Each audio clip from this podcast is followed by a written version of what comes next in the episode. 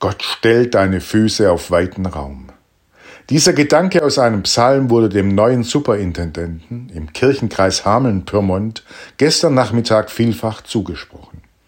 Die Füße von Stefan Fasel stehen jetzt an der Weser in der Rattenfängerstadt. Als neuer Superintendent ist er nun zuständig für die Region von Bad Pyrmont bis Bad Münder und all die Kirchengemeinden rund um Hameln, Emmertal und Erzen.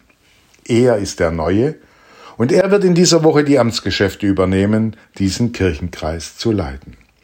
Stefan Fasel wurde von der Regionalbischöfin Adelheid Ruck-Schröder während eines Gottesdienstes im Hamelner Münster am gestrigen Nachmittag am Pfingstmontag in die neue Aufgabe eingeführt.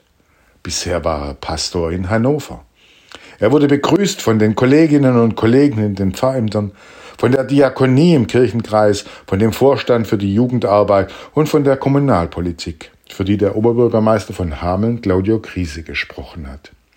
Beides kommt für Stefan Fasel nun zusammen.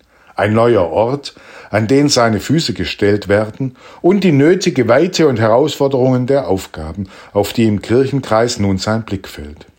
Es gibt ja genügend Orte im Weserbergland, von denen aus der Blick in die Weite schweifen kann. Um diese Aufgaben und um diese Weite angehen zu können, braucht Stefan Fasel den Geist Gottes. Deshalb war es gut, dass er am Fest des Heiligen Geistes in seine neue Aufgabe eingeführt wurde. Und er selbst vertraute in seiner ersten Predigt im Hamelner Münster, dass der Geist Gottes Wirklichkeit werde bei möglichst vielen Begegnungen im öffentlichen Raum. Der Geist gibt dem Menschen Würde und der Kirche Gegenwart und Zukunft, betonte der neue Superintendent und sagte zum Schluss, dass er sich in den kommenden Wochen und Monaten auf Begegnungen freue.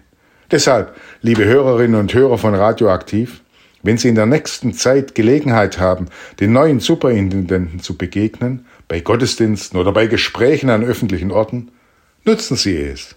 Er freut sich.